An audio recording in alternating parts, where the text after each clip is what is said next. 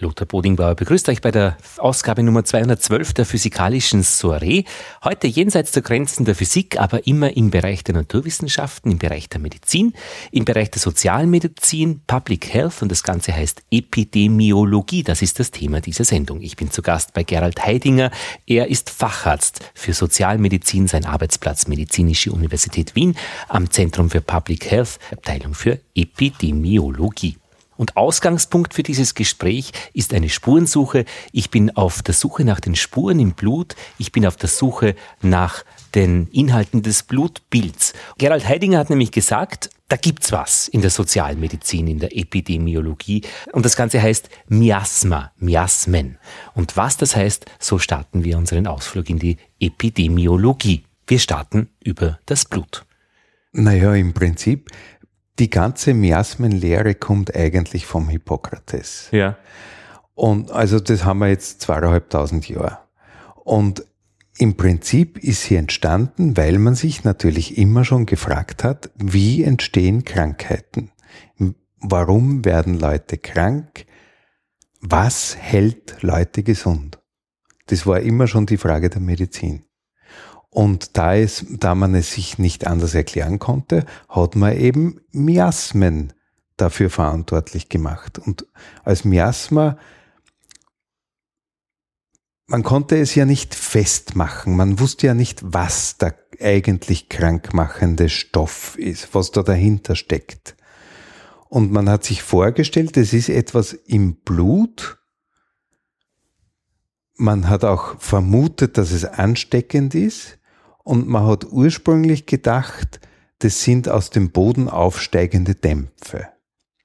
Also ich erzähle das ja immer den Studierenden, es gibt da die Geschichte vom Snow in London, Cholera-Epidemie und Pumpe und Pumpenschwenkel wurde abmontiert und er hat dann, er war sehr froh drüber, weil die Cholera-Epidemie ist abgeflaut und aber seine medizinischen Fachkollegen haben gesagt, das war Blödsinn. Jeder weiß, dass die Cholera durch aus dem Boden aufsteigende Dämpfe entsteht und nicht durch irgendwas im Trinkwasser und das ist völliger Unsinn. Und daraufhin wurde dieser Pumpenschwenkel wieder montiert und die Cholera ist wieder aufgetreten, weil eben das Snow recht gehabt hat und das hat nichts mit aus dem Boden aufsteigenden Dämpfen zu tun gehabt. Und aber diese Miasmen,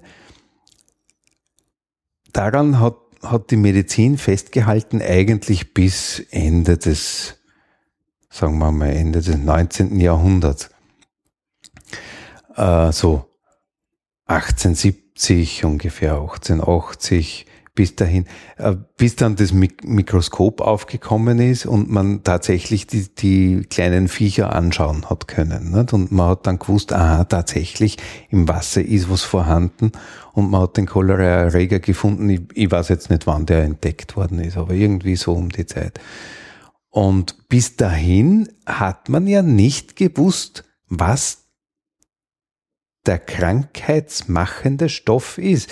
Man hat immer, man hat gewusst, wenn Seuchen auftreten, dann muss man äh, bestimmte Vorsichtsmaßnahmen treffen. Man muss Leute isolieren. Man muss äh, schauen, dass niemand in die Nähe dieser Leute geht. Aber wenn Sie diese alten Illustrationen anschauen von den Pestärzten mit der Schnabelmaske, ne, da, da hatte er drinnen äh, feuchte Tücher, die wohlriechend waren, damit er sich eben nicht ansteckt. Ja, man hat, er hat Handschuhe getragen, er hat einen langen Umhang gehabt, damit er sich eben nicht mit Pest ansteckt. Aber man hat nicht gewusst, dass dahinter eigentlich eine, ein Bakterium steckt. Aber die Frage noch einmal, Miasma, was ist das jetzt genau vom Begriff her? Ein krankheitsmachender Stoff. Und den hat man im Blut vermutet? Den hat man im Blut vermutet und deswegen hat man die Leute zur Ader gelassen, um das Miasma aus dem Körper zu entfernen. Und man hat, ja, das war die gängige Behandlungsmethode, dass man die Leute zur Ader gelassen hat und ihnen halt ein, ein, eine Tasse oder einen kleinen Topf voll Blut äh, abgenommen hat. Man hat es rausrinnen lassen und man war der Meinung, damit entfernt man Miasma aus dem Körper. Aber wenn man nur ein bisschen was rauslässt, warum sollte dann alles äh, da verschwinden, was krank macht? man hat eben gedacht, dass man dem Körper damit hilft. Das hat auch ein bisschen damit zu tun äh, mit, mit der Homöopathie. Auch die Homöopathie beruht ja eigentlich auf, auf diesem Grundsatz, dass man den Körper nur zu animieren braucht, selbst Heilungskräfte zu starten. Aber das passt ja dann irgendwie zusammen mit dem, was man spürt nach dem Blutspenden, dass man in den Tagen, Wochen darauf sich äußerst wohlfühlt. Bei mir zumindest. Also ein bisschen Blut verlieren heißt bei mir, wenn das wissenschaftlich jetzt äh, auch noch untersucht werden würde, dann würde es auch stimmen, was ich sage. Aber mein persönlicher Eindruck ist, es geht mir besser. Das kann durchaus sein. Äh, natürlich werden mit ihrem Blut auch äh, andere Stoffe entfernt, die im Prinzip Teil, also Blut ist ja ein, ein sehr komplexes Organ. Wir reden ja in der Medizin von einem Organ, äh, das halt über den ganzen Körper verteilt ist. Äh, Blut besteht ja nicht nur aus roten Blutkörperchen, also das, was man so landläufig kennt, sondern Blut ist ja eine Mischung aus verschiedenen Flüssigkeiten und enthält eben nicht nur korpuskuläre Elemente, also die verschiedenen roten und weißen Blutkörperchen, sondern eben andere Flüssigkeiten, Salze und dergleichen und auch zum Beispiel Blutfette. Und es ist durchaus denkbar, dass man, wenn man einen Teil, äh, es wird ja immer nur sehr wenig genommen. Äh, beim Aderlass oder auch beim Blutspenden äh, ist es, beim Blutspenden ist es äh, knapp ein halber Liter. Dann ist es natürlich denkbar, dass über einen gewissen Zeitraum gewisse Inhaltsstoffe weniger im Blut vorhanden sind, sagen wir es einmal so. Man müsste das wirklich wissenschaftlich untersuchen. Dass das Gleichgewicht vielleicht einfach außer Balance ist. Ein bisschen aus, ja genau, man kommt ein bisschen aus dem Gleichgewicht und vielleicht kann man dadurch den Körper animieren, äh, gewisse Selbstheilungskräfte in Gang zu setzen. Und also ganz blöd war das bestimmt nicht, weil warum hätten die das sonst gemacht? Aber wie gesagt, man hat es auch nicht besser gewusst damals und äh, die, der Aderlass war halt die Behandlung der Wahl. Es hat dann auch das Schröpfen gegeben, äh, wo man eben äh, Ballons aus Glas oder Gummi äh, erhitzt hat und dann auf die Haut aufgesetzt hat. Und um das besonders wirksam zu machen, hat man vorher mit einem Schröpfschnepper die Haut ein bisschen geritzt. Das war dann das blutige Schröpfen. Und auch damit hat man geglaubt, entfernt man schädliche Stoffe aus dem Körper, wie eben das Miasma. Und auch heute, wenn Sie Leute fragen, es gibt ja äh, nach wie vor viele Leute, die daran glauben, dass wir Schlacken im Körper haben und dass diese Schlacken von Zeit zu Zeit irgendwie aus dem Körper entfernt werden müssen. Es gibt da purgierende Therapien, abführende, die ganzen Abführsachen, äh, mit Abführmitteln, Darmreinigung, Wäsche und dergleichen. Entgiften. Alles das, entgiften, alles das beruht eben auf dem, auf dem Drang oder auf dem Glauben, dass sich mit der Zeit im Körper Stoffe ansammeln, die halt besser aus dem Körper entfernt werden sollten, eben durch einen Aderlass oder durch einen Einlauf oder was auch immer. Allerdings gibt, muss man wirklich sagen, es gibt dafür wissenschaftlich keinerlei Korrelate, die gefunden wurden. Also es ist Schlacken äh, im Körper. Ich halte das für wirklich für Humbug. Ja, und auch die Miasmen hat sich ja mittlerweile gezeigt, dass das nicht wahr ist, sondern dass in Wirklichkeit Erreger die, die Krankheiten auslösen und dass man sich auf verschiedene Art und Weise vor Erregern eben schützen kann und muss. Und wenn man das tut, dann kriegt man auch eine Infektion nicht, normalerweise. Aber praktisch ähm, statt Miasmen hat man jetzt, also was ja im, im Blut ist, etwas, äh, gibt's krankmachende Umstände, die dann jetzt außerhalb gefunden werden. Erreger, Viren, Bazillen, keine mhm. Ahnung. Jetzt sind ja Bazillen ständig im ganzen Körper ja auch. Äh, ist man jetzt ganz davon abgekommen, dass in irgendetwas, was uns krank macht, im Blut schon drinnen ist? Immer zumindest die Zusammensetzung könnte sein, weil ich zum Beispiel zu viele Leberkäse mal esse. Freilich. Eins das, pro Jahr heißt das. ist ein Leberkäse mal im Jahr. Wirklich? Geht wahr. noch. Das ist nach wie vor gang und gäbe, dass im Rahmen der Diagnostik ein Blutbild gemacht wird, dass geschaut wird, äh, wie hoch ist die Blutsenkung, das heißt also, wie, in welcher Zeit senken sich die korpuskulären Elemente ab. Äh, man misst die Zeit, die die Blutsenkung dauert. Äh, nach wie vor werden die Anteile der, der Blutkörperchen angeschaut und es wird geschaut, wie, wie stehen die im Verhältnis zueinander. Also die Diagnostik des Blutes ist nach wie vor gang und gäbe und wird nach wie vor genutzt. Das hat sich nicht geändert. Und es wird ja auch, wir haben einerseits für Infektionskrankheiten haben wir den Erreger sozusagen außerhalb dingfest gemacht, aber es gibt ja immer noch genügend Sachen im Blut oder im Körper, die äh, die auch entgleisen können oder die, die auch behandelt werden müssen, wie zum Beispiel die Blutfette. Und wenn Ihnen der Arzt sagt, Sie haben ein zu hohes, hohes Cholesterin, äh, dann ist das im Prinzip natürlich auch etwas, was im Blut festgestellt wird, weil das Blutfett ja im Blut transportiert, weil dieses Fett im Blut transportiert wird und man es im Blut messen kann und wenn es über, wenn die Konzentration über einen gewissen Wert ansteigt, dann spricht man eben von Hypercholesterinämie und dann werden Ge Gegenmaßnahmen getroffen, wie zum Beispiel weniger Leberkässemmeln pro Jahr. Also die ähm, Frau an der Post am Südbahnhof hat mir gesagt, ein Leberkässemmel im Jahr geht noch mehr nicht. Jetzt habe ich dann schon als Student natürlich viele Leberkässemmel pro Woche gegessen. äh, aber was mich dabei so verblüfft ist, wie gut eigentlich dieses Gleichgewichterhaltungssystem des Körpers funktioniert.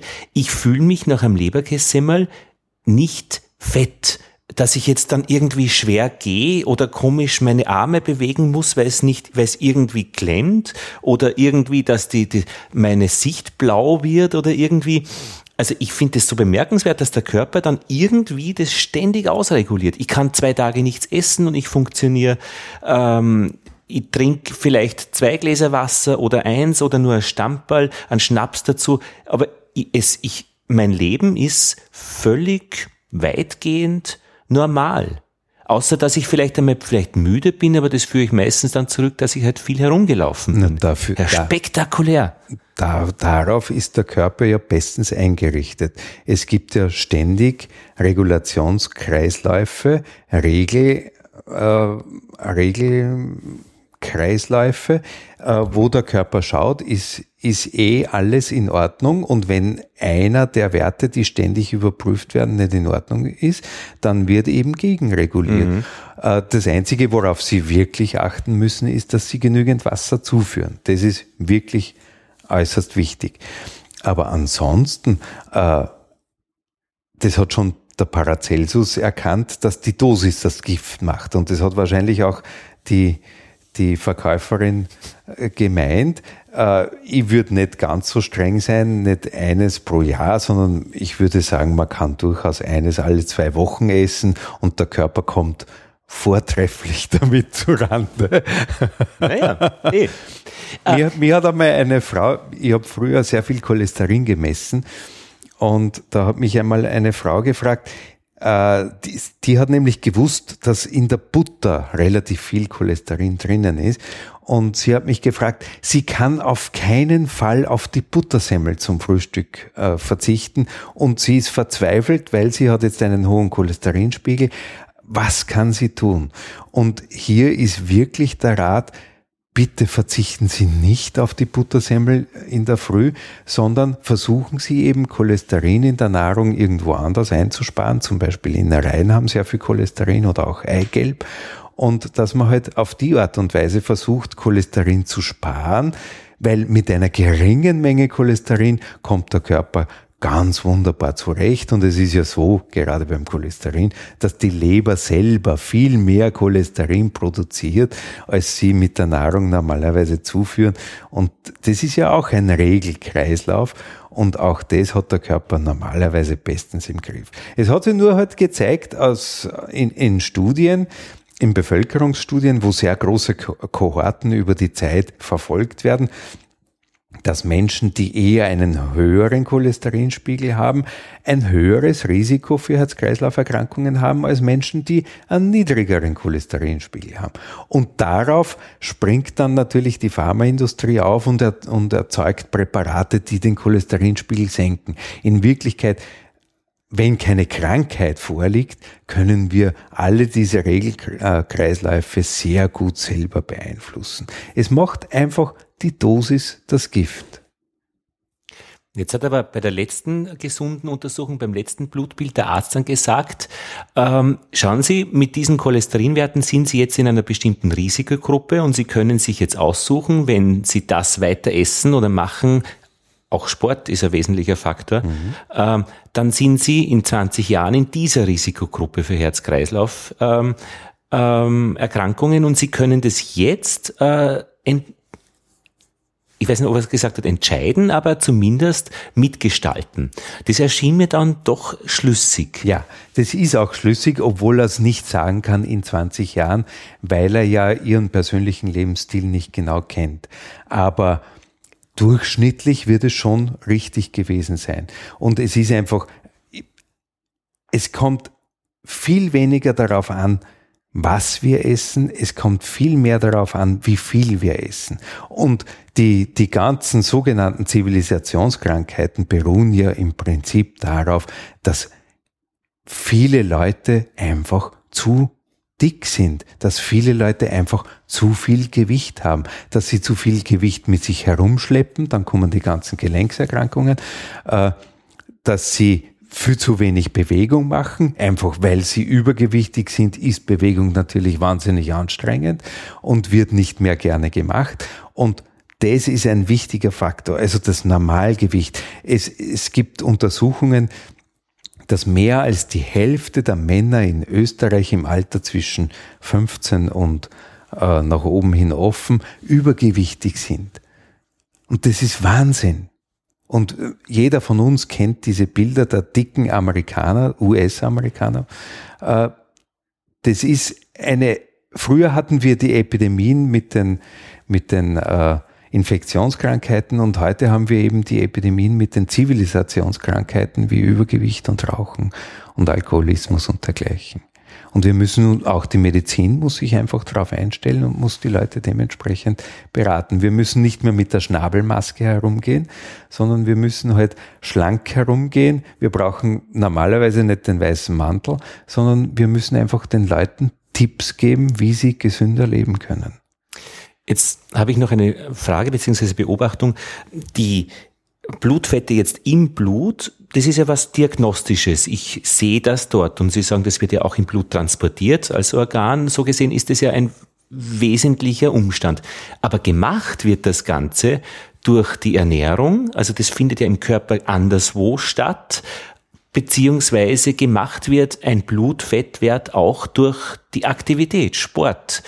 Oder gemacht wird ein Blutfettwert auch durch meine genetische Veranlagung. Aber alles irgendwie äh, ist dann im Blut so als, als Informationszentrale ablesbar. Das ist schon faszinierend. Gibt es da auch noch andere Informationszentralen, an denen man suchen kann? Es ist faszinierend. Ich würde nur nicht sagen, es wird gemacht, sondern es wird halt dort abgelesen. Es kann im Blut abgelesen ja. werden. Es ist ja in allen anderen Organen ist auch Cholesterin mhm. vorhanden. Im Blut wird es halt transportiert und ich kann ganz leicht Blut aus dem Körper entnehmen und untersuchen.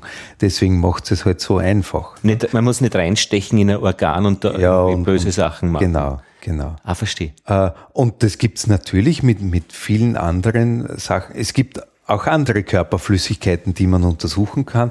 Es gibt den Hahn, den man sehr leicht untersuchen kann. Wesentlich schwieriger wird es dann schon mit dem Liquor, also mit der Hirnflüssigkeit. Die Untersuchung ist relativ schwierig und aufwendig und, und auch ein wenig gefährlich und das wird, muss aber manchmal auch gemacht werden, um eben zu untersuchen, ob jemand eine Infektion hat. Fruchtwasser, Fruchtwasser wird untersucht. Natürlich der Stuhl wird untersucht. Der Speichel kann untersucht werden auf verschiedene äh, Erreger oder auch auf die Zusammensetzung. Alle diese Dinge, was, was halt leicht vom Körper entnehmbar ist, wird untersucht. Und das gibt dann Informationen. Also das ist die, Das bringt uns die Information, wo das Miasma liegen könnte. Ja, sagen wir mal so. Und das bringt mich zu dieser Stelle noch. Ähm, den Zusammenhang habe ich nämlich nicht verstanden. Die Dämpfe, die aus dem Boden aufsteigen, wie war das vereinbar mit dem Gedanken, dass das im Blut ist? Es waren üble Gerüche. Also die Dämpfe, man hat auch üble Gerüche dazu gesagt. Äh, man war sich damals schon darüber im Klaren, dass üble Gerüche etwas mit Krankheit zu tun haben könnten. Äh, also wenn Sie Aas riechen, das, das stinkt ja ganz furchtbar, das, das äh, ruft ja im Körper sogar Fluchtreaktionen hervor. Äh, und es ist vollkommen klar, dass es für uns nicht gesund wäre, so etwas in den Körper aufzunehmen, also zu essen oder, oder davon zu trinken oder dergleichen. Sehr interessant, finde ich das. Und alles, was irgendwie eine Gefahr für uns macht, für den Körper macht, das ruft ja in uns Ekel hervor oder eben Fluchtreflexe.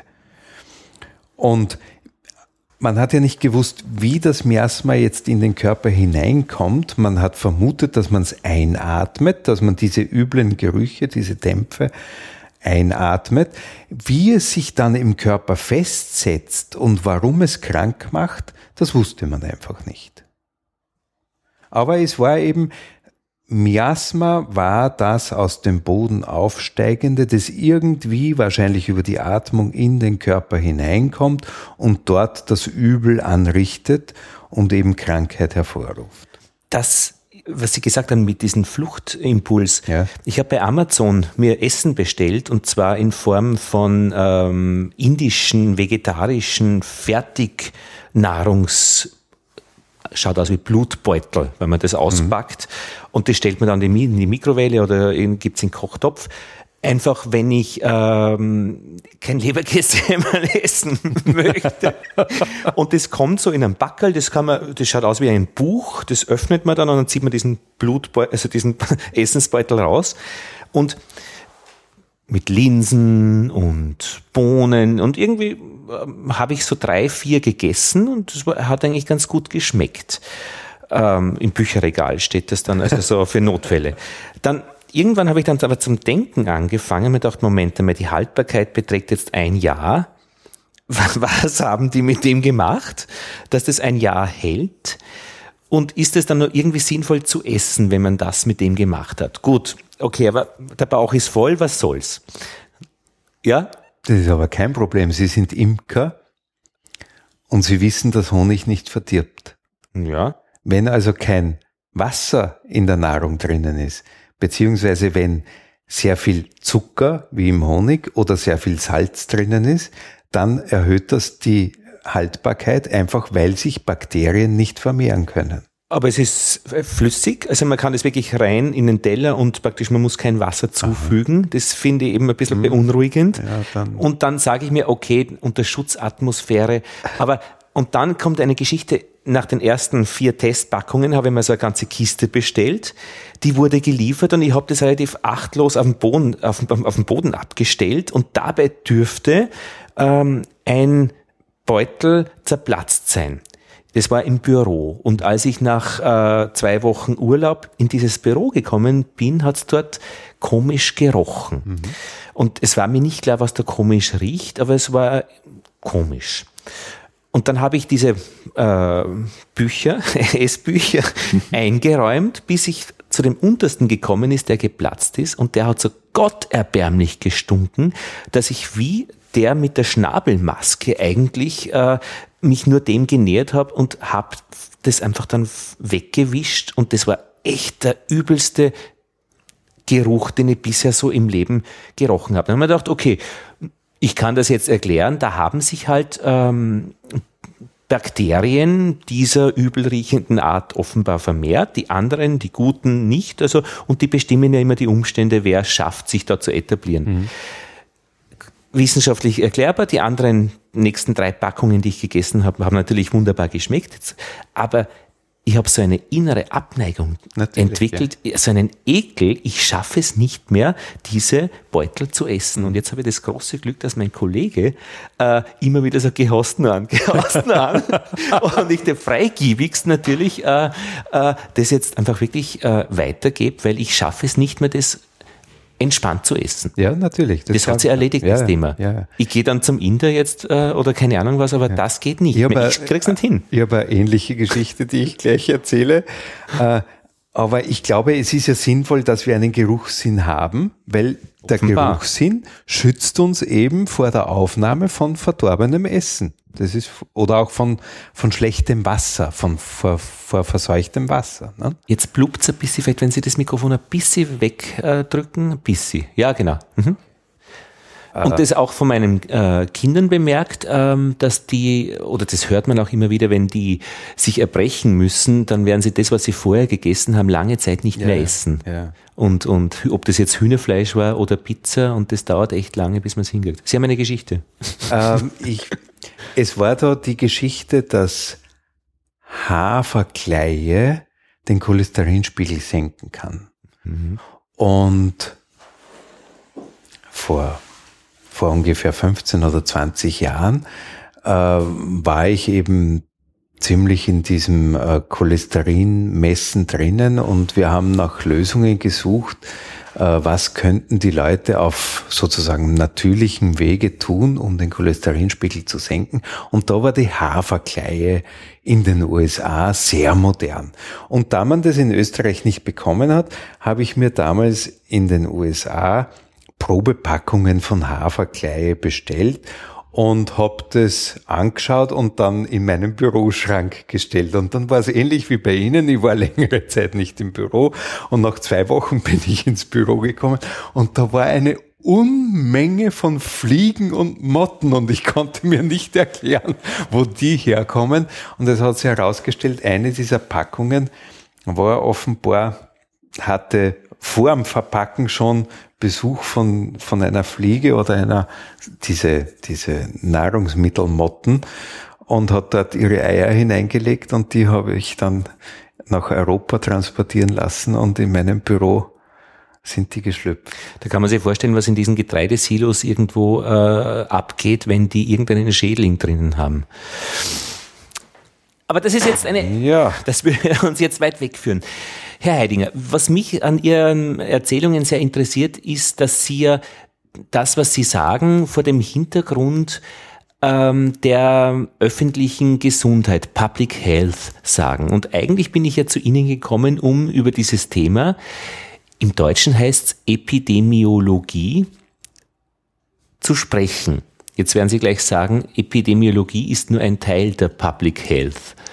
Ähm, und wenn Sie jetzt praktisch über Blutfette sprechen und über das, was im Blut drinnen ist und was man feststellen kann, dann denken Sie oder, oder sprechen Sie ja eigentlich vor diesen, vor diesen eigentlich ganze Kohorten, Bevölkerung. Mhm. Und was ist, wenn man einen Blutfettgrenzwert senkt? Da ist ja eine ganze Bevölkerung sofort in irgendeinem anderen Zustand. Ja, ich, ich muss nur, nur auf das zurückkommen, was Sie am Anfang gesagt mhm. haben. Äh, auf Deutsch Epidemiologie ist nämlich lustig, weil es in Wirklichkeit ja drei griechische Wörter sind. Und Epidemiologie ist ja nichts anderes als die Lehre von dem, was über das Volk gekommen ist, eben weil man sich nicht erklären konnte, wie Seuchen entstehen. Und das hat die Menschheit ja immer schon beschäftigt. Man wollte immer schon wissen, Warum werden Menschen krank und wie kann man sich vor Krankheit schützen? Beziehungsweise, wenn man es breiter anschaut, wie kann man den Tod möglichst lange hinauszögern? Das, das war immer schon die Frage der Menschheit. Mhm. Und wenn wir jetzt die Epidemiologie anschauen, dann ist es eigentlich einfach gesagt nichts anderes als die Buchhaltung der Medizin. Mhm. Jeder Betrieb, der etwas herstellt, braucht eine Buchhaltung. Der Betrieb muss wissen, wie viel habe ich hergestellt, wie viel habe ich, wie viele der Waren habe ich auf Lager, um welchen Preis muss ich die verkaufen, damit ich einen Gewinn erziele oder damit ich eben wirtschaftlich arbeiten kann. Und auch die Medizin braucht so etwas wie eine Buchhaltung. Sie muss wissen, was wirkt und was wirkt nicht. Und wie kann ich die Bevölkerung möglichst lange und auch möglichst ökonomisch gesund halten. Und das ist die Epidemiologie und damit beschäftige ich mich. Das ist der Hintergrund. Das ist aber schon die Konsequenz von dem, was Sie eigentlich machen. Sie sammeln ja eigentlich einmal Daten ja, natürlich. und beobachten. Äh, das heißt, dieses Akquirieren von Informationen. Genau. Also mein Patient ist die gesamte Bevölkerung oder große Teile der Bevölkerung. Und das, was wir vorhin geredet haben über den Cholesterinspiegel, das weiß man ja nur, weil es eben epidemiologische Studien zu diesem Thema gegeben hat, weil man tausende Leute über längere Zeit beobachtet hat und weil man sie immer wieder untersucht hat. Und dann ist man eben draufgekommen, wenn man jetzt eine willkürliche Grenze von 200 Milligramm pro Deziliter einzieht, die Leute, die mehr Cholesterinspiegel im Blut hatten, die von dieser Kohorte sind mehr an Herz-Kreislauf-Erkrankungen gestorben als von der Kohorte, die weniger als 200 Milligramm pro Deziliter im Blut hatten, Cholesterin. Und man hat daraus den Schluss gezogen, ein niedrigerer Cholesterinspiegel schützt vor Herz-Kreislauf-Erkrankungen, beziehungsweise um es wissenschaftlich auszudrücken, senkt das Risiko für Herz-Kreislauf-Erkrankungen. Das war jetzt praktisch die Daten Sammlung, dann schon die Analyse, dass das so ist und der Schluss ist dann die Konsequenz, dass man, um das Ziel zu erreichen, dass weniger Leute krank werden oder früh sterben, Handlungen setzt. Diese drei Geschichten gehören zur Epidemiologie dazu. Genau, genau. Es ist, man braucht, am Anfang braucht man eine Theorie, dann sucht man sich möglichst eine Kohorte, die man über die Zeit hinweg verfolgen kann. Längsschnitt, sagen Sie? Eine Längsschnittuntersuchung, eine Kohortenstudie. Das wäre natürlich das günstigste. Es gibt aber auch Querschnittsuntersuchungen, die also zu einem bestimmten Zeitpunkt stattfinden, äh, die aber nicht wissenschaftlich nicht so wertvoll sind und wo man äh, zwar Schlüsse ziehen kann, diese, diese Hypothesen, die daraus entstehen, müssen aber mit anderen Studien erst widerlegt oder eben bewiesen werden.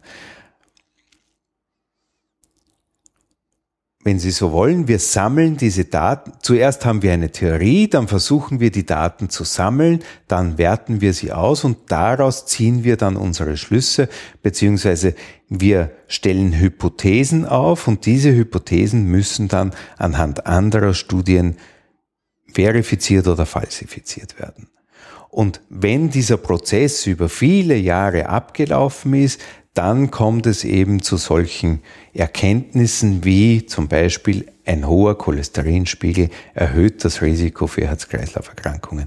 Und es wäre besser, wenn wir alle miteinander einen niedrigeren Cholesterinspiegel hätten. Oder es wäre besser, wenn wir ein, einen Teil dieses Cholesterins, nämlich des HDL, wenn der möglichst hoch ist und der wird dann möglichst hoch, wenn wir viel Bewegung machen. Dann steigt das HDL und dann ist das wiederum gesund für uns. Und von Ihnen geht dann praktisch ein Fluss an Informationen an meine Sozialversicherung für die gesunden Untersuchung, die dann eben äh, sagen, Herr Bodingbauer, äh, das, dieser Cholesterinanteil wäre zu senken. Ja, genau, genau. Es ist natürlich nicht von mir, nicht nur von mir, sondern äh, wir wir publizieren unsere Ergebnisse und, und wir sind ja mittlerweile eine weltweite Community, äh, eine wissenschaftliche, die äh, gegenseitig die Studien lesen und auch nachvollziehen können und versuchen nachzumachen. Und wir schauen, ob wir zu denselben Ergebnissen kommen. Und nach und nach bildet sich dann äh, ein medizinisches Wissen, das halt auf solchen Studien basiert. Wir haben jahrzehntelang gehört während des Studiums, Ballaststoffe senken das Risiko für Darmkrebs. Und es war immer vollkommen klar, das habe ich während meines Studiums vor 30 Jahren schon gehört, Ballaststoffe senken das Risiko für Dickdarmkrebs. Es ist auch völlig, völlig plausibel weil man sich eben gedacht hat, wenn man viele Ballaststoffe in Form von Gemüsen und Früchten aufnimmt, dann äh, verkürzt das die Stuhlpassage durch den Körper. Man hat also regelmäßigen Stuhl, man hat öfter Stuhl, etwaige Gifte, die mit dem Essen aufgenommen werden, äh, werden schneller ausgeschieden. Diese Gifte haben viel weniger Chance, in Kontakt zu kommen mit der, mit der Darmwand, weil eben die Ballaststoffe das gesamte Stuhlvolumen vergrößern. Alles das war immer vollkommen klar und völlig plausibel. In Wirklichkeit wurde diese Theorie aber von einem gefunden, der einfach während des Krieges in Afrika stationiert war und dem einfach nur aufgefallen ist, dass die Ugander ein viel höheres Stuhlvolumen haben als die Leute zu Hause in Good Old England. Und er hat sich das angeschaut und er hat sich gedacht, in, in England sterben so viele Leute an Dickdarmkrebs und in Uganda stirbt niemand am Dickdarmkrebs. Das muss mit den Ballaststoffen zu tun haben. Und so hat es Eingang in die Medizin gefunden, obwohl es eigentlich nicht bewiesen war. In der Mittel, in der, mhm. in der Zwischenzeit gibt es Studien, äh, die das auch tatsächlich beweisen. Es gibt aber auf der anderen Seite auch zum Beispiel eine sehr große Studie aus Asien, wo über 100.000 Frauen untersucht wurden im Hinblick auf ihre Ernährungsgewohnheiten und wo zum Beispiel kein Hinweis auf eine Senkung des Risikos für Dickdarmkrebs gefunden wurde. Mhm. Also man muss auch immer aufpassen, auf welchem Kontinent man sich befindet. Oder, naja, äh, mit welchen Menschen man es zu tun hat. Oder wer die Studienautoren sind. Ah. Ja, das kommt natürlich immer drauf. Und wer es die kommt, Studien finanziert. Ja, wer die Studien finanziert. Und es kommt auch sehr darauf an, natürlich, wie die Daten erhoben werden. Mhm. Es ist ein Riesenunterschied zwischen Studien, wo die Leute einfach nur gefragt werden, was essen sie pro Tag, was essen mhm. sie pro Woche, oder wo die Leute tatsächlich gemessen werden oder wo auch gemessen wird, was gegessen wird. Nein, auch dieses ganze Repertoire an, an wie sagt man denn, cum hoc ergo propter hoc. Also wenn ich etwas esse und mir wird schlecht, dann werde ich dem Bedeutung zumessen, was ich vorher gegessen habe. Es könnte aber irgendetwas ganz was anderes sein.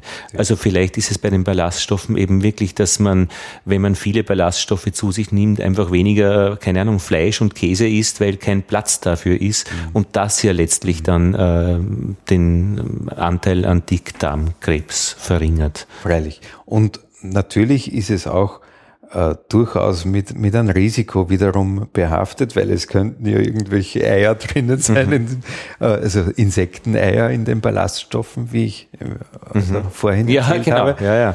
Und äh, auch hier ist ein zu viel sicher nicht gut. Mhm.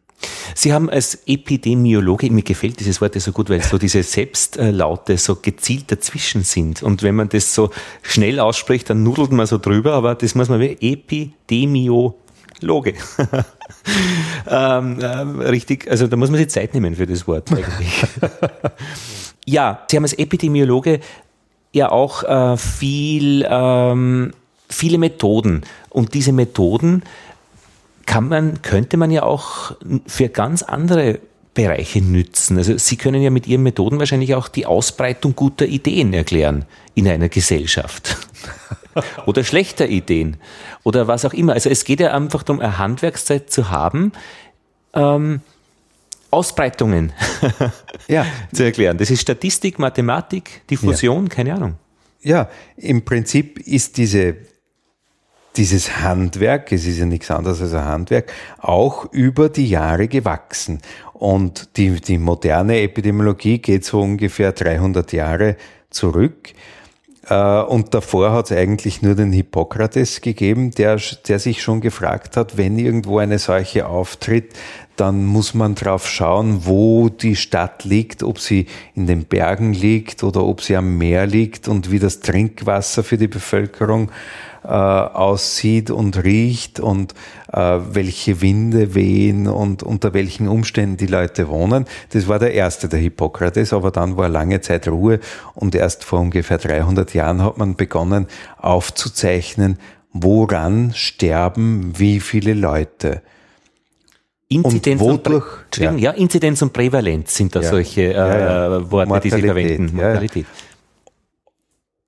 Also, woran sterben wie viele Leute und was könnte man dagegen tun? Das war immer schon die, die Frage der Epidemiologie. Und immer wenn es mehr sind. Wenn es einer war, war das jetzt einmal interessant, aber es waren immer praktisch, wenn's, wenn irgendwas gruppierbar ist. Es war schon immer interessant, wenn es mehrere sind, weil eben der Ursprung der Epidemiologie eben auf die Epidemie zurückgeht. Also das, was viele Menschen betroffen hat, was unter Umständen das ganze Volk betroffen hat, die, die gesamte Bevölkerung. Das war natürlich wichtig, weil wenn ganze Bevölkerungen oder große Teile der Bevölkerung betroffen sind, dann ist eine Erkrankung sehr wichtig. Das ist vollkommen klar. Äh, und dieses Handwerkszeit, äh, Handwerkszeug wurde eben über die Jahre geschaffen und verfeinert. Und da hat uns natürlich die Mathematik enorm viel geholfen, da hat uns die EDV enorm viel geholfen. Und die Statistik ist eine Hilfswissenschaft für uns. Wir, wir versuchen eben nach statistischen Methoden große Datensätze auszuwerten und zu schauen, stecken hinter Anhäufungen von Symptomen oder von Ausprägungen von Variablen, steckt dahinter etwas und könnte man Hypothesen daraus generieren. Das ist das, was wir uns fragen und das ist das, was wir untersuchen. Und dafür werten wir eben einerseits bereits vorhandene Datensätze aus, zum Beispiel von Statistik Austria, und wir müssen ja alle unsere Daten immer zurückführen auf die Bevölkerung. Wir, wir, verwenden also normalerweise nie absolute Zahlen, sondern immer nur relative Zahlen. Wir schauen also, wie hoch ist der Anteil von irgendwelchen äh, Todesfällen äh, an allen Todesfällen. Und ja, das, das machen wir. Und wir haben eben auch verschiedene äh, Fachausdrücke, die wir verwenden, die Inzidenz, die Prävalenz, beides zusammen ist dann die Morbidität, also äh, die, die Verteilung der Krankheit in der Bevölkerung. Und auf der anderen Seite bei den Todesfällen haben wir die Mortalität und die Letalität. Also prinzipiell interessiert uns, wie viele Leute sind an einer bestimmten Erkrankung krank, erkrankt Prinzipiell interessiert uns, wie viele Leute sind an einer bestimmten Krankheit erkrankt und natürlich interessiert uns auch, wie viele sterben dann letztendlich daran. Und dafür haben wir die Prävalenz und die Inzidenz auf Seiten der Krankheitshäufigkeiten und wir haben die Mortalität und die Letalität auf Seiten der Todesfallstatistik.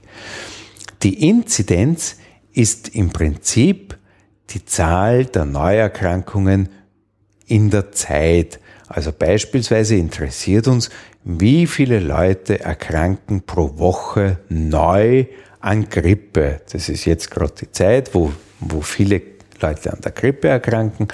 Und wir interessieren uns natürlich dafür, Gibt es gerade eine Grippeepidemie oder gibt es gerade keine Grippeepidemie? Wenn es nämlich eine gäbe, dann müssten wir schauen, dass in den Krankenhäusern genügend Betten vorhanden sind, um die gestiegene Zahl an Grippeerkrankten auch behandeln zu können. Und da gibt es in Wien eine Epidemieschwelle von 12.000 Neuerkrankungen pro Woche und wenn die überschritten ist, dann müssen in den Spitälern die Gangbetten abgebaut werden und dann werden bestimmte Operationen abgesagt, um eben Platz zu schaffen für eine Welle von Erkrankten, die unter Umständen äh, der Behandlung bedürfen. Das wäre die Inzidenz, also die Zahl der Neuerkrankungen pro Zeiteinheit. Auf der anderen Seite haben wir die Zahl der Erkrankten insgesamt. Die, zum Beispiel interessiert uns, wie viele Leute in Österreich erkranken insgesamt an Krebs? Wie viele Leute insgesamt haben wir mit Herz-Kreislauf-Erkrankungen? Über diese Zahlen wissen wir nicht sehr gut Bescheid, weil normalerweise braucht man, um das zu wissen, ein Register.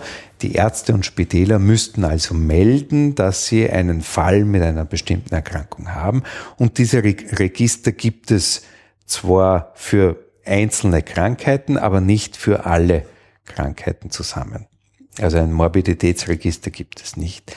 Man kann aus Statistiken, die die Spitäler machen, kann man näherungsweise gewisse Häufigkeiten von Krankheiten nachvollziehen. Zum Beispiel müssen die Spitäler melden, mit welchen Diagnosen die Leute aus dem Krankenhaus entlassen werden. Und aus dieser Spitalsentlassungsstatistik können wir gewisse Krankheitshäufigkeiten hochrechnen. Das wären also die Inzidenz und die Prävalenz. Die Prävalenz, wie viel vorhanden ist. Wie viel vorhanden ja. ist und die Inzidenz, wie viel pro Zeiteinheit genau. dazukommt. Ja, genau. Ja? Das heißt, die Inzidenz ist ein Maß für die Gefährlichkeit einer Erkrankung. Mhm. Wenn, wenn eine Krankheit eine hohe Inzidenz hat, dann bedeutet es, es besteht eine Gefahr für die Bevölkerung, dass Noch, viele Leute das kriegen können. Nachdem Goethe sein Buch Werthers geschrieben hat, war die Inzidenz plötzlich für Selbstmord bei jungen Männern ja, gestiegen. Ja, genau. genau ja. Auf der Todesfallseite haben wir genau, im Prinzip genau dieselben zwei Maßeinheiten. Wir haben die Mortalität, das ist die Zahl der Todesfälle insgesamt und dann gibt es eine Herz-Kreislauf-Mortalität, eine Krebsmortalität, also wie viele Leute pro Jahr zum Beispiel an Krebserkrankungen sterben. Und dann gibt es für jede einzelne Erkrankung gibt's auch ihre Mord, klein, ihre einzelne Mortalität. Mhm. Und auch hier haben wir bei den Todesfällen haben wir wieder ein Maß für die Gefährlichkeit. Äh, nur nennt sich das jetzt Letalität. Das ist ein Maß für die Tödlichkeit einer Erkrankung. Und hier werden die Leute gezählt, die an einer bestimmten Erkrankung gestorben sind. Und die werden dividiert durch alle, die an dieser Erkrankung leiden. Also durch die Summe derer, mhm. die an dieser Erkrankung leiden. Jetzt war das mit Goethe praktisch anders, äh, weil nämlich äh, da war praktisch die Inzidenz eigentlich die, äh, die an, an Schwermut äh, Neuerkrankten, ja, und an eigentlich die Mortalität, also die Zahl der jungen Männer, die dann ähm, an Selbstmord sterben. Man könnte dann, das Ganze wurde ausgedrückt in der Letalität. Es sind, das ist die Zahl derer, die sich tatsächlich das Leben genommen haben, dividiert durch die Zahl derer, die an Schwermut, Schwermut erkrankt sind. sind. Das wäre dann die Letalität. Und die Tödlichkeit ist in hm. dieser Zeit sicherlich hinaufgegangen. Ja. Und diese vier Faktoren können, wurden also durch ein Buch beeinflusst. Aber äh, es, aha, verstehe. Also dieses Wechselspiel dieser vier, dieser vier ähm, äh, Konzepte eigentlich. Ja. Und das schauen wir uns halt für, für, für die verschiedenen mhm. Erkrankungen oder auch für Risikofaktoren schauen wir uns das an. Mhm. Und das erforschen wir mit und, Hilfe von Studien. Mhm. Und dann die Abteilung für Konsequenzen gibt dann Empfehlungen raus, so wie wir es von der WHO kennen, äh, dass die einfach dann irgendwelche Grenzwerte senkt oder erhöht. Also das sind dann, hat ja große Auswirkungen dann. Ja, ja, freilich. Momentan ist man dabei, zum Beispiel den Blutdruck wieder zu senken und die Grenzwerte, die bisher gegolten haben, die sollen jetzt nicht mehr gelten, sondern es hat sich einfach gezeigt, dass Leute mit einem niedrigeren Blutdruck ein geringeres Risiko für Herz-Kreislauf-Erkrankungen haben und deswegen ist man halt dabei, die Empfehlungen für die Blutdruckwerte jetzt wieder ein bisschen nach unten zu revidieren. Also es hat sich ja jetzt gezeigt, dass man diese Empfehlungen für die für die Grenzen beim Blutdruck wieder nach unten revidiert hat, weil sich gezeigt hat, äh, dass Leute mit niedrigeren Blutdruckwerten ein noch niedrigeres Risiko für Herz-Kreislauf-Erkrankungen haben, wobei ich damit nicht ganz glücklich bin, weil ich ganz einfach zwei Männer in meiner Familie habe, meinen Vater und meinen Bruder, die bereits unter niedrigem Blutdruck leiden. Und also beide waren ursprünglich Hypertoniker und äh, die haben Medikamente eingenommen gegen hohen Blutdruck. Und wenn dieses Medikament ein bisschen zu hoch dosiert ist, dann leiden die sehr darunter, dass sie plötzlich einen niedrigen Blutdruck haben und dann werden sie schwindlig und, und äh, sehr müde und also die, die, die ganze Lebensfreude nimmt sehr ab. Und wenn ich mir jetzt vorstelle, dass ich ganzen Bevölkerungen den Blutdruck senke, dann ist es schon sehr mit Vorsicht zu genießen. Und dann habe ich womöglich einen Anstieg der Schwermut. Ja.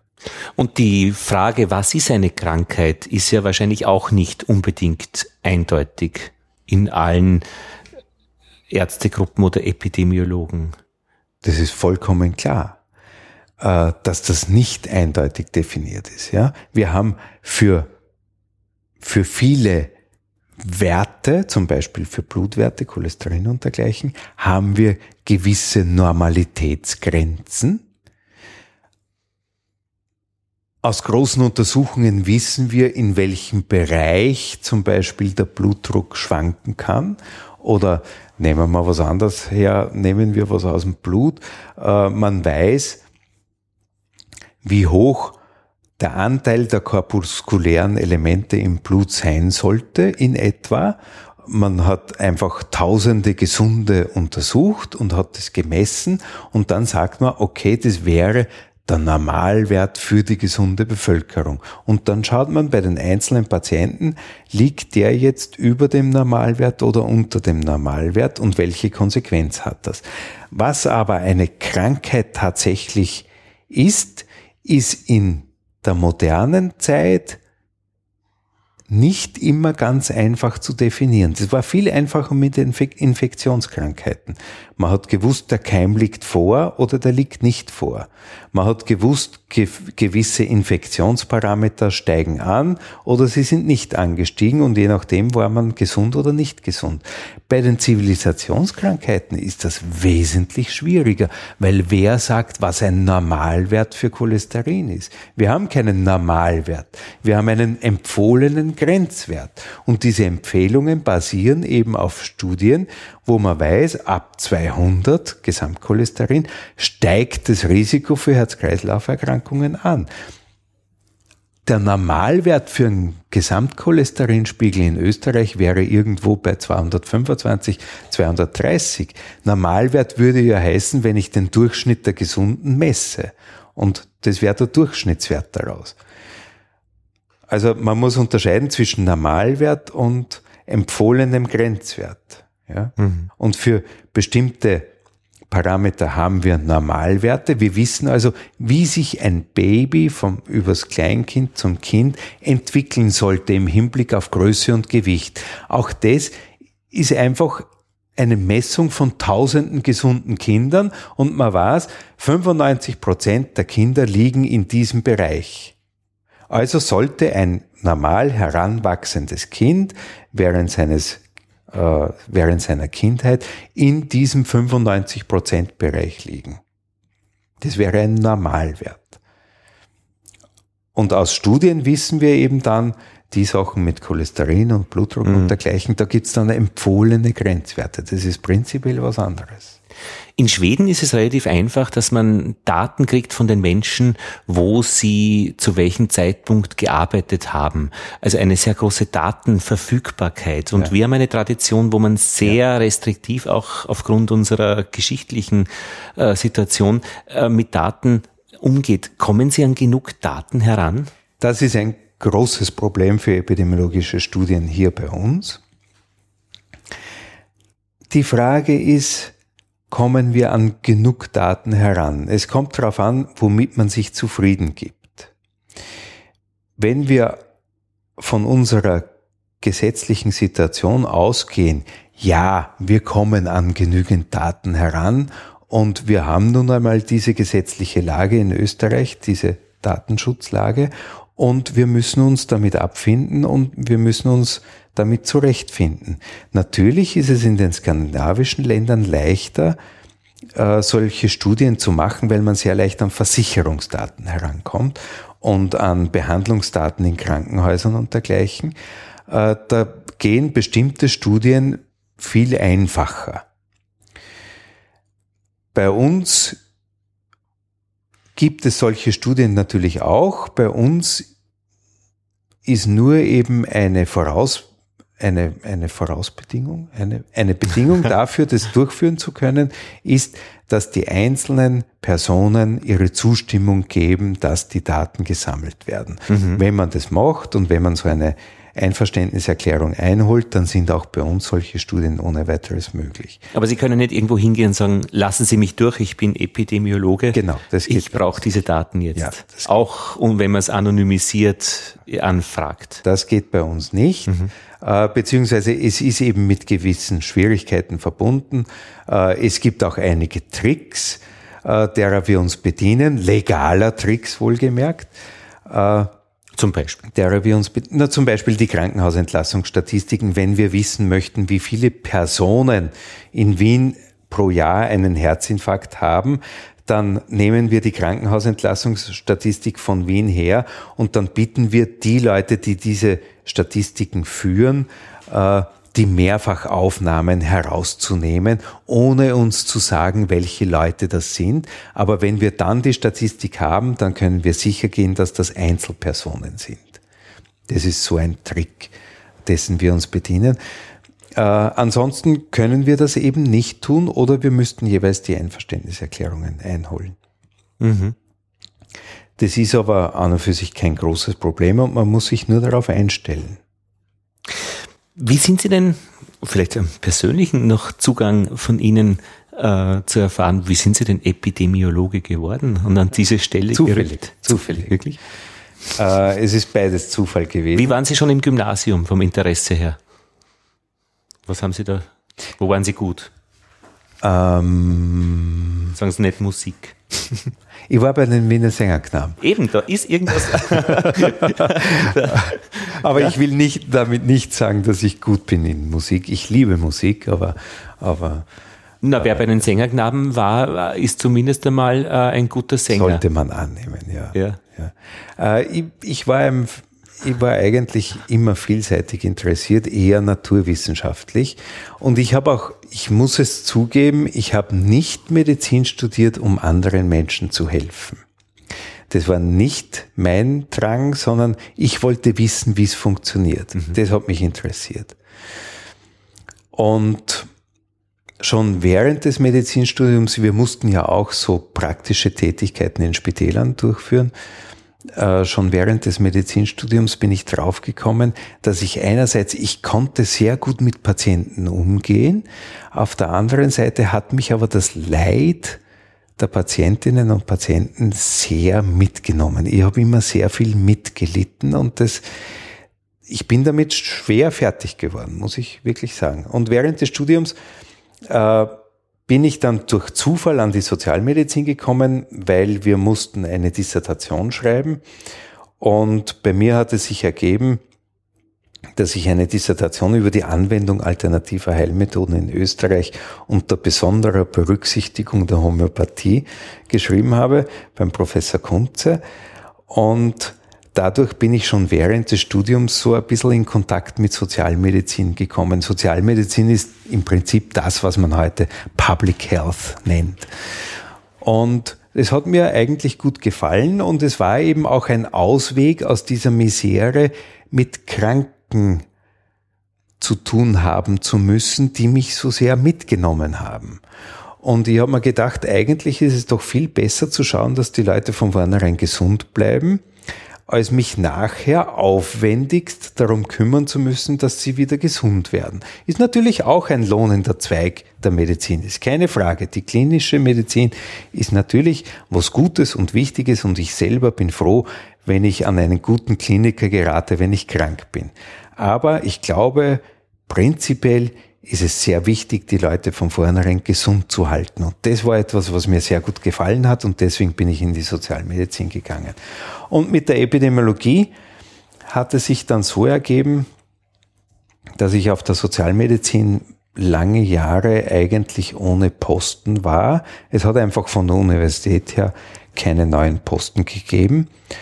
Und ein Kollege von der Sozialmedizin hat dann eine Professur bekommen an einem anderen Institut, eben eine Professur für Epidemiologie und der hatte einen Posten, einen Assistentenposten und er hat mich gefragt, ob mich das interessieren würde.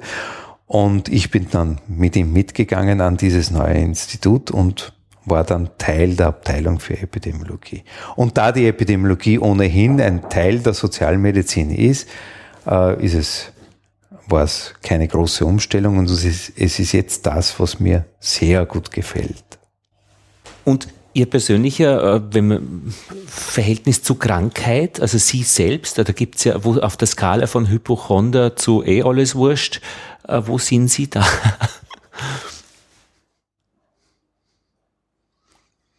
Während des Medizinstudiums macht man selber alle Krankheiten durch. Jede einzelne. Jede einzelne. Und man lernt sehr gut in sich hineinzuhören. Aber ich bin eigentlich jemand, der nicht sehr hypochondrisch veranlagt ist. Ich achte allerdings ziemlich viel darauf, halbwegs gesund zu essen, vielseitig zu essen, viel Gemüse und Früchte zu essen, wenig Fleisch und Fett.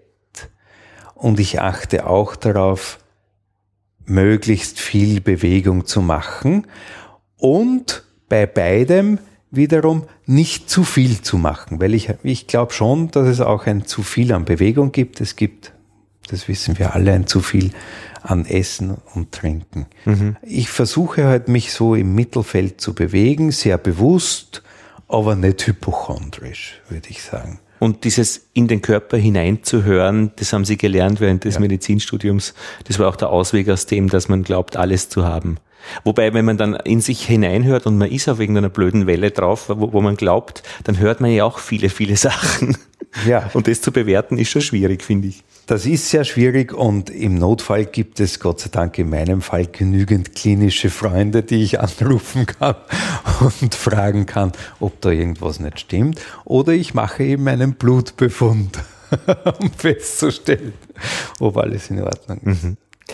Herr Heidinger, ich würde mich jetzt, weil ich finde dieses Haus auch so bemerkenswert, äh, da geht man rein, Hygieneinstitut, glaube ich, heißt es, und Sie haben hinter sich drei Stempel die das so. Und da würde mich doch sehr interessieren, äh, was haben Sie für eine Arbeit, äh, wo Sie drei Stempel benötigen und was ist auf diesen drei Stempeln drauf? Das sind nämlich keine Absenderangaben, sondern irgendwie eingegangen, ausgegangen oder nein. sind es schon normale Stempel? Nein, nein. Der eine Stempel trägt einfach meinen Namen, mhm. weil bei manchen Schriftstücken ist es einfach notwendig, Nur der Name. dass man das leserlich mit, der Arzt leserlich, mit, dem, ja. mit allen Titeln, also das heißt mit Universitätsprofessor. Professor Dr. Med Gerald Heidinger. Okay, ja. Der zweite Stempel ist Abteilung für Epidemiologie. Und der dritte Stempel ist noch einmal Dr. Med Gerald Heidinger. Also nichts, nichts außergewöhnlich Tolles. Naja, aber schon. Also einen einzeiligen Stempel und einen Button haben Sie da, den man sich anheften kann ans Hemd. Take my advice. I'm not using it. Na, das stimmt aber nicht. Also ich, ich pflege meine, meine Ratschläge schon auch selber zu befolgen. Werden Sie oft gefragt im Verwandtenkreis um irgendwelche Ratschläge, Tipps? Ja, das ist, ich glaube, das ist einfach für jeden, der Medizin studiert hat oder auch bereits Medizin studiert, das ist ein Problem, weil alle Verwandten und Bekannten dann glauben, man kennt sich so man kennt sich in der gesamten Medizin so gut aus, dass man Diagnosen stellen kann und dass man äh, Ratschläge zur Verfügung hat. Ist ein Arzt an Bord? Ja. Wobei, ich muss dazu sagen, mein Vater war doch einigermaßen enttäuscht, äh, wie er gehört hat, dass ich Sozialmediziner werde, äh, weil seine erste Reaktion war, und ich habe geglaubt, du wirst ein richtiger Arzt. Wie ist denn da das Ranking unter den Ärzten? Also Chirurg ganz oben und bei der Chirurgie gibt es sicher auch Körpergegend, Gehirnchirurg wahrscheinlich. Das ist wahrscheinlich. weit. Wahrscheinlich. Und wo ist da die Sozialmedizin? ist so im Kollegenkreis vom, vom gibt es da ein Ranking? Also mal. Also es ist nicht so, dass man es fühlt. Mhm. Äh, ich glaube, wir alle wirken in unseren Fachgebieten Mhm. Wir tun, was möglich ist. Mhm. Äh, Im Ansehen in der Bevölkerung sind wir wahrscheinlich nicht besonders hoch und da sind die Leute, die äh, täglich Leben retten, bestimmt mehr angesehen, ganz zu Recht. Äh, und jemand, der sich bemüht, die Bevölkerung von vornherein gesund zu halten, ist wahrscheinlich nicht so angesehen, weil das sind die Leute, die immer mit den Ratschlägen daherkommen und alles das verbieten, was man nicht tun sollte und aber so gerne tut, wie Essen und, und Trinken. Äh, also das Ansehen könnte besser sein, aber es ist nicht so, dass ich darunter leide oder das jemals zu spüren bekomme. Ganz im Gegenteil, es ist häufig so, dass klinische Kolleginnen und Kollegen zu uns kommen, wenn sie statistische Probleme haben, wenn sie äh, vorhaben, Studien zu machen, äh, damit das halt von vornherein gut geplant wird, damit es auch auswertbar ist. Mhm. Und wir haben da sehr viele gute Kontakte zu den klinischen Kollegen. Und es gibt auch keine Eifersucht oder dergleichen. Das, das Einzige, was außerhalb des Protokolls, was immer wieder Thema ist, ist, dass die sich wundern, wie wenig wir verdienen. Mhm. Und dass sie sagen, na, also damit könnte ich nicht auskommen.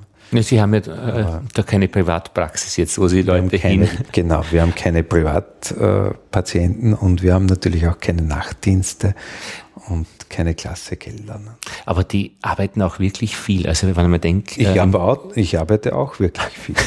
Gut, okay, das war jetzt natürlich naja, schon, aber so, so praktisch diese Privatpraxen, die man dann auch noch betreibt, also eh den ganzen Tag im Krankenhaus mit Menschen und dann noch äh, heimkommen und irgendwie, das ist schon, naja, welche Gründe auch immer, ja. Aber, aber. Es kommt schon auch darauf an, mit wie viel ich mich zufrieden. Ja. Hm. Und ich hab, das hat schon der Kunze, also mein früherer Chef hat das immer schon gesagt, wir haben das Gelübde der Armut abgelegt. Mhm.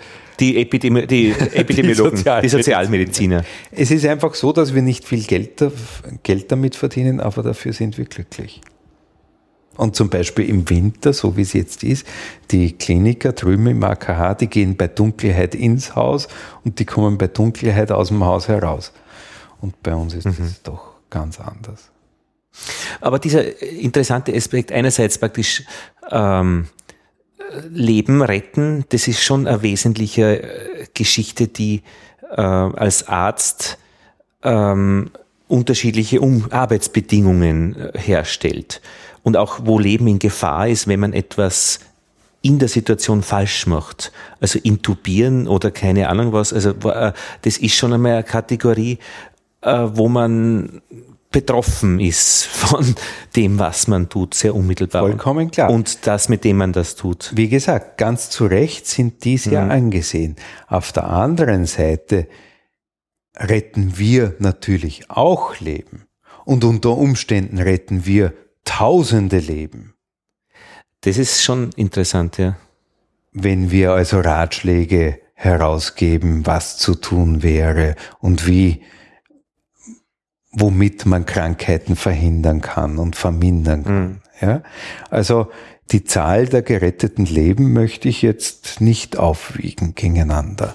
Aber das ist auch ein bisschen so in den, äh, in den Medien, wenn irgendwo ein Terroranschlag ist und auf einem Schwupps, äh, keine Ahnung, 70 Leute sterben, dann ist es eine Sache. Äh, oder ein Schulbus, 70 Kinder oder 40, keine Ahnung.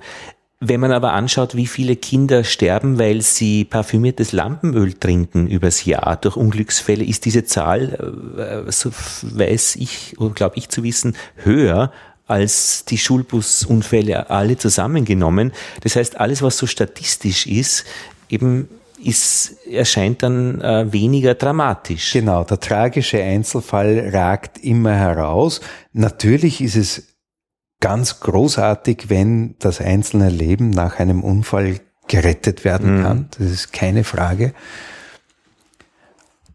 Wenn Sie so wollen, unsere Arbeit ist weniger spektakulär. Mhm. Aber dann dieser, also dieses Leben retten und intubieren. Aber das zweite ist dann schon auch diese Auswirkungen, die Sie beschrieben haben, auf sich selbst äh, mit dem Leid von Menschen konfrontiert sein oder auch mit der Freude, wenn sie geheilt sind. Ähm, dass der Arzt sich aus dieser Sache nicht rausnehmen kann. Und wenn jetzt jemand äh, ständig damit auch äh, konfrontiert ist, äh, dass der natürlich dann in unserer Gesellschaft möglicherweise auch oder in der äh, in der Reihe der Ärzte höheres, unter Anführungszeichen, Ansehen genießt, weil der ist ja immer dran. Ja, an den, ich könnte diesen, das nicht. Ja, ja. Ich könnte das in meinem Leben nicht haben, dass ich weiß es nicht, einmal in der Woche eine Patientin oder ein Patient stirbt, für, für deren Leben ich gekämpft genau, habe, ja. oder womöglich jeden Tag. Ich mhm. könnte das nicht. Und da reden wir noch nicht von Kindern oder ja. von Menschen, die, keine Ahnung. Ja, es also, gibt Kinderonkologen. Ja, ja. Das muss, also ich würde das nicht aushalten. Mhm. Ich meine, für mich persönlich denke ich mir immer, ist auch diese, diese Stufe zur Epidemiologie eher das, was ich machen würde. Äh, persönliche Krankheiten finde ich eine Zumutung, aber so im Kosmischen, im Gesamten ist es eigentlich mir, finde ich, zumutbar, auch wirklich auch zu sterben. Es geht ja nicht. Ich kann, es können, es kann nicht immer alles mehr werden. Ja, es ja. müssen einfach Menschen von diesem Planeten wieder gehen. Und das finde ich eine sehr gute Geschichte eigentlich und da bin ich auch bereit, meinen Tod zu akzeptieren, sage ich jetzt einmal, der sich recht gesund fühlt im Moment. Ja, trotzdem sind wir ja. natürlich bemüht, dieses das möglichst lange hinauszuzögern. Natürlich. Wie schon gesagt, das ist ja einer der Hauptgründe dafür, dass es die Epidemiologie überhaupt gibt. Gerüchten zufolge gibt es ja nur ein Leben. ja. mhm.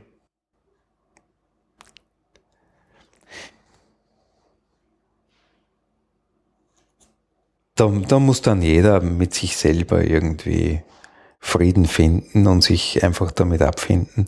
Das ist für viele Leute sicher sehr schwierig. Ich habe gerade eine, äh, ein Gespräch gehört im philosophischen Radio, wo es um, um Existenz Gottes gegangen ist.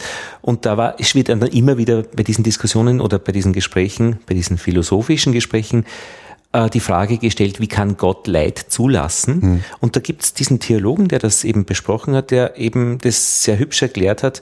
Das ist halt einfach eine notwendige Konsequenz von dem, ähm, dass wir auch wieder ähm, von dieser Welt gehen. Weil wie soll man denn gehen? Indem ich in ein Theater gehe, werde ich nicht äh, sterben. Also ich muss in irgendeiner letztlich Katastrophe ums Leben kommen. Äh, und jeder Tod ist eine Katastrophe. Und wenn ich praktisch äh, akzeptiere, dass ein geboren werden und ein Weitergehen äh, existiert, muss ich auch Gott gestatten oder welcher Entität auch immer, ähm, mich davon, diese, dieser Zumutung auszusetzen. Ganz bestimmt ist es so. Und auf der anderen Seite haben wir auch einen kulturellen Einfluss darauf. Äh, eine Kollegin äh, hat eine Vorlesung bei den Erstsemestrigen, wo sie den ganz frisch anfangenden Medizinstudierenden über Sterben und Tod erzählt. Und dort erzählt sie ihnen, dass man in früheren Zeiten, also etwa im Mittelalter, äh, haben die Sterbenden alle Lieben um sich versammelt und haben äh, alle Regelungen getroffen und haben ihren Nachlass geregelt und sind dann ruhig von dieser Welt gegangen. Ja? Also dieser Tod als Katastrophe ist ja, glaube ich, etwas, was momentan halt ich will nicht sagen modern ist, aber es ist halt äh, etwas, was momentan eher so der, der Geschmack der Leute, den Geschmack der Leute trifft. Früher war es keine Katastrophe, sondern man hat sich damit abgefunden, dass es irgendwann zu Ende geht und wenn es soweit war, hat man eben seine Sachen geordnet und ist gegangen. Wenn jemand und das ist unmittelbar Thema der Medizin, ja, wenn jemand vorzeitig unter Anführungszeichen aus dem Tod gerissen wird, äh, aus dem Leben gerissen wird, dann ist es natürlich eine Katastrophe und dann ist es schwierig für alle äh, unmittelbar Betroffenen, äh, damit umzugehen und damit zurechtzukommen. Aber wir hören das ja immer wieder, äh, wenn jemand gestorben ist, von, ich weiß nicht, Angehöriger eines Freundes und dann hört man, na ja, eigentlich sind wir schon auch froh, dass es jetzt soweit, endlich soweit war, dass sie gehen konnte oder dass er sterben konnte, weil er hat sehr gelitten und jetzt ist er erlöst und, und da schwingt dann mit auch die ganze Familie ist eigentlich erlöst. Und diese Lebensspanne, die man da jemanden zubilligt oder ab der man dann sagt, er hatte ja eigentlich ein schönes Leben, die hat sich ja mit der Zeit über die Jahrhunderte ja deutlich verlängert. Nicht so sehr. Das ist äh, ein Gerücht, das darauf beruht, dass Statistiken gemacht werden. Die sogenannte Lebenserwartung, die durchschnittliche Lebenserwartung. Die durchschnittliche Lebenserwartung ist aber nichts anderes als ein statistischer Mittelwert. Es hat ja auch früher immer schon 75 und 80-Jährige gegeben, nur haben viele dieses Alter nicht erlebt, weil sie eben davor entweder schon als Säugling oder als Kind gestorben sind oder eben als junger Erwachsener durch Infektionskrankheiten mhm. betroffen, von Infektionskrankheiten betroffen waren und gestorben sind.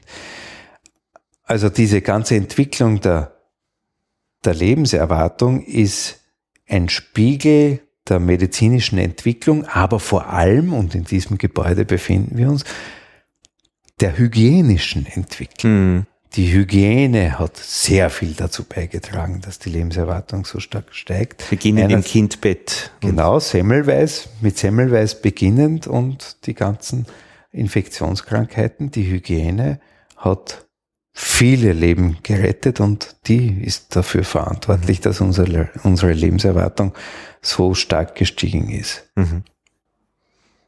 Naja, Herr Heidinger, ich bedanke mich sehr.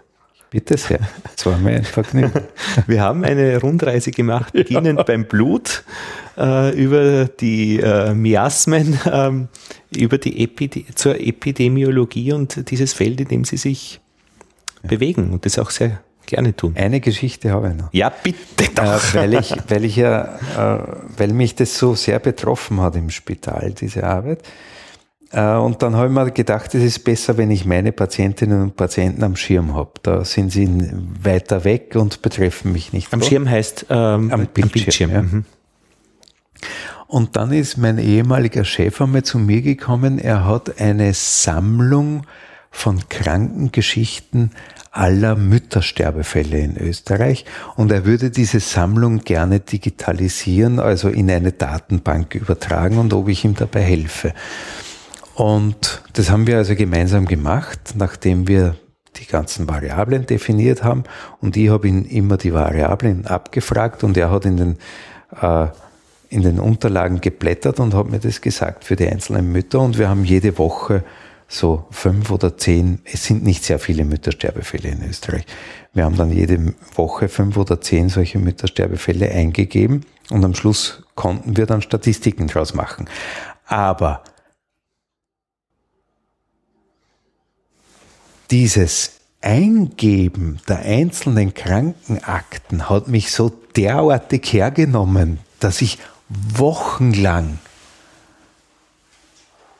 gelitten habe. Mhm. Das ist unglaublich. Mhm. Das ist dann wieder zu nahe gekommen. Mhm. Er hat mir also die Krankengeschichten vorgelesen und diese tragischen Fälle der Mütter, die da sterben, das hat mich total mitgenommen. Was waren das für Variablen? Äh, Also einerseits die ganzen soziodemografischen Geschichten von, von wo die Frauen stammen, wo sie gewohnt haben, wie alt sie waren, wie schwer und dergleichen. Äh, und dann auch eben Variablen, äh, ob es zu Blutungen gekommen ist, zu Infektionen gekommen ist und dergleichen und wie schwer das Kind war und ob die Frucht äh, gerettet werden konnte oder ob eben das Kind auch gestorben ist und dergleichen. Ist man in Gefahr, dass man eigentlich dann das zu, naja, das ist eigentlich zu sehr als Zahlen sieht oder als äh, vom Menschen weggekoppelt? Na, das ist ja gerade die Erholung, dass man eben äh, das eben nicht immer so ganz nah Menschen hat. Also ich habe nie das Gefühl, reine Zahlenkolonnen vor mir zu haben, sondern ich habe immer im Hinterkopf, dass es sich hierbei um Menschen handelt. Mhm. Das verliert man nicht.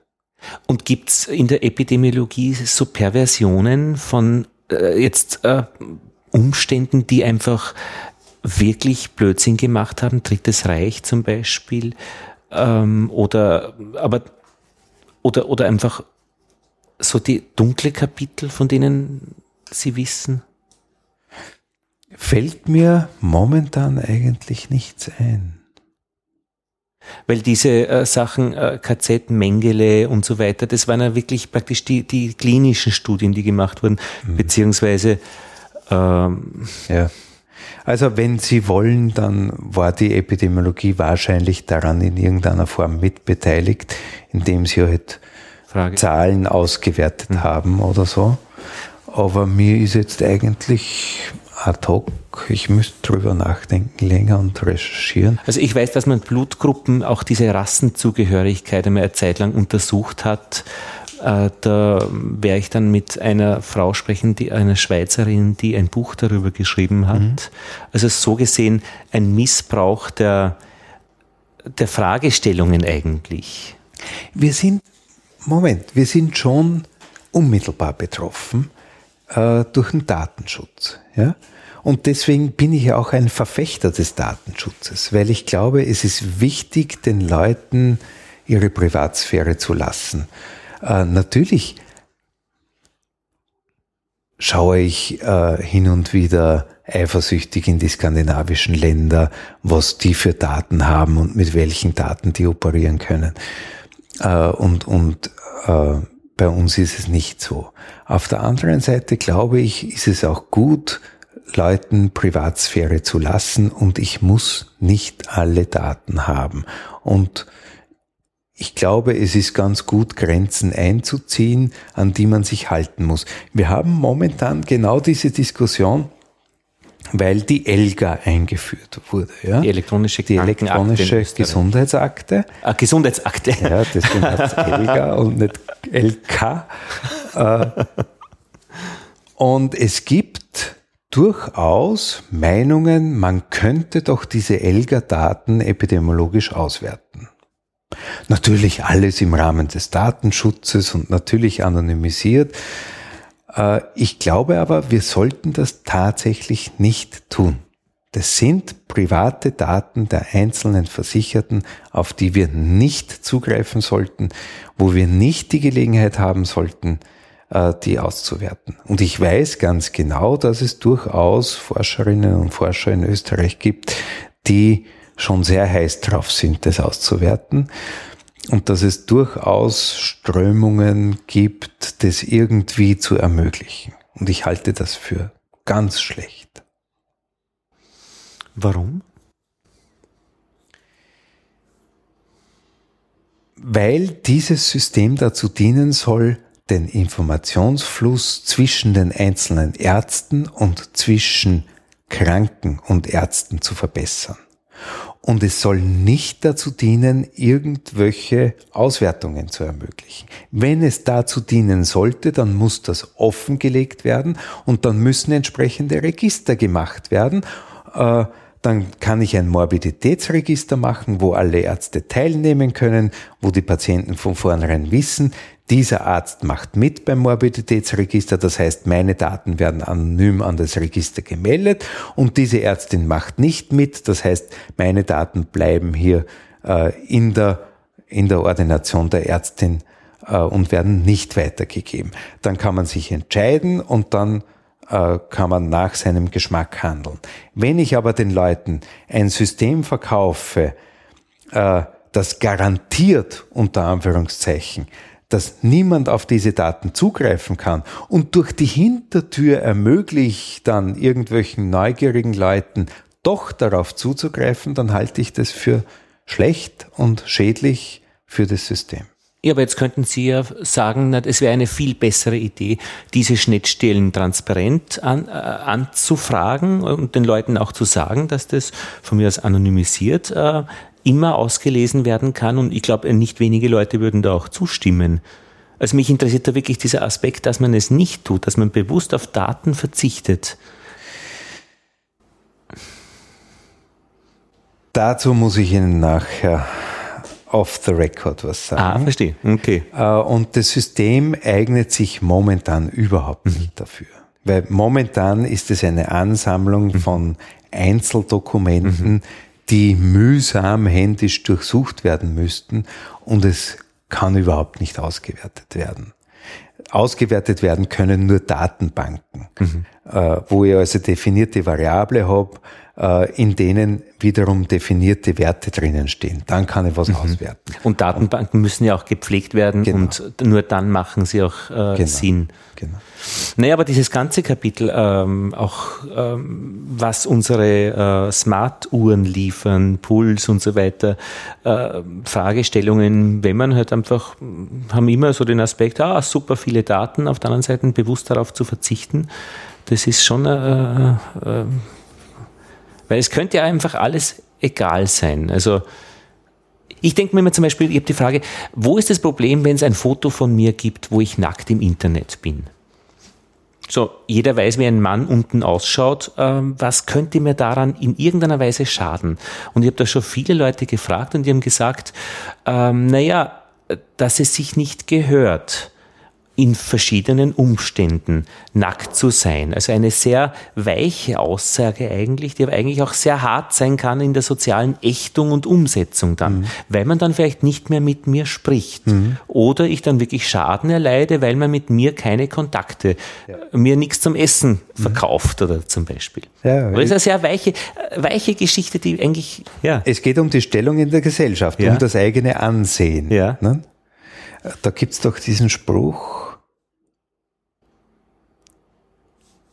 irgendwie lebt sich's dann ungeniert. Ja, das ist die andere Geschichte, genau. Ja. Äh, wer seinen Ruf erstmal verliert, ja, genau. Auf, ja, genau, ungeniert. Aber meine, und das kann man natürlich auf Krankheiten dann übertragen.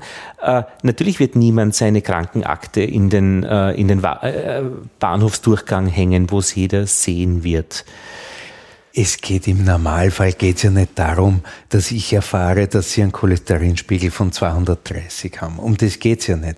Aber es geht sehr wohl darum, wenn meine Nachbarin ein psychisch krankes Kind hat, mhm. dann geht es sehr wohl darum, dieses Kind und meine Nachbarin zu schützen. Mhm. Ein Bekannter von mir hat seinen, seine tägliche Medikament, Medik, wie sagt man, Medik Medikation? Medikation an Psychopharmaka einmal im Internet veröffentlicht. Er ist allerdings Internetkünstler. Ja, also als Kunstprojekt hat er das, diese tägliche äh, Dosierung.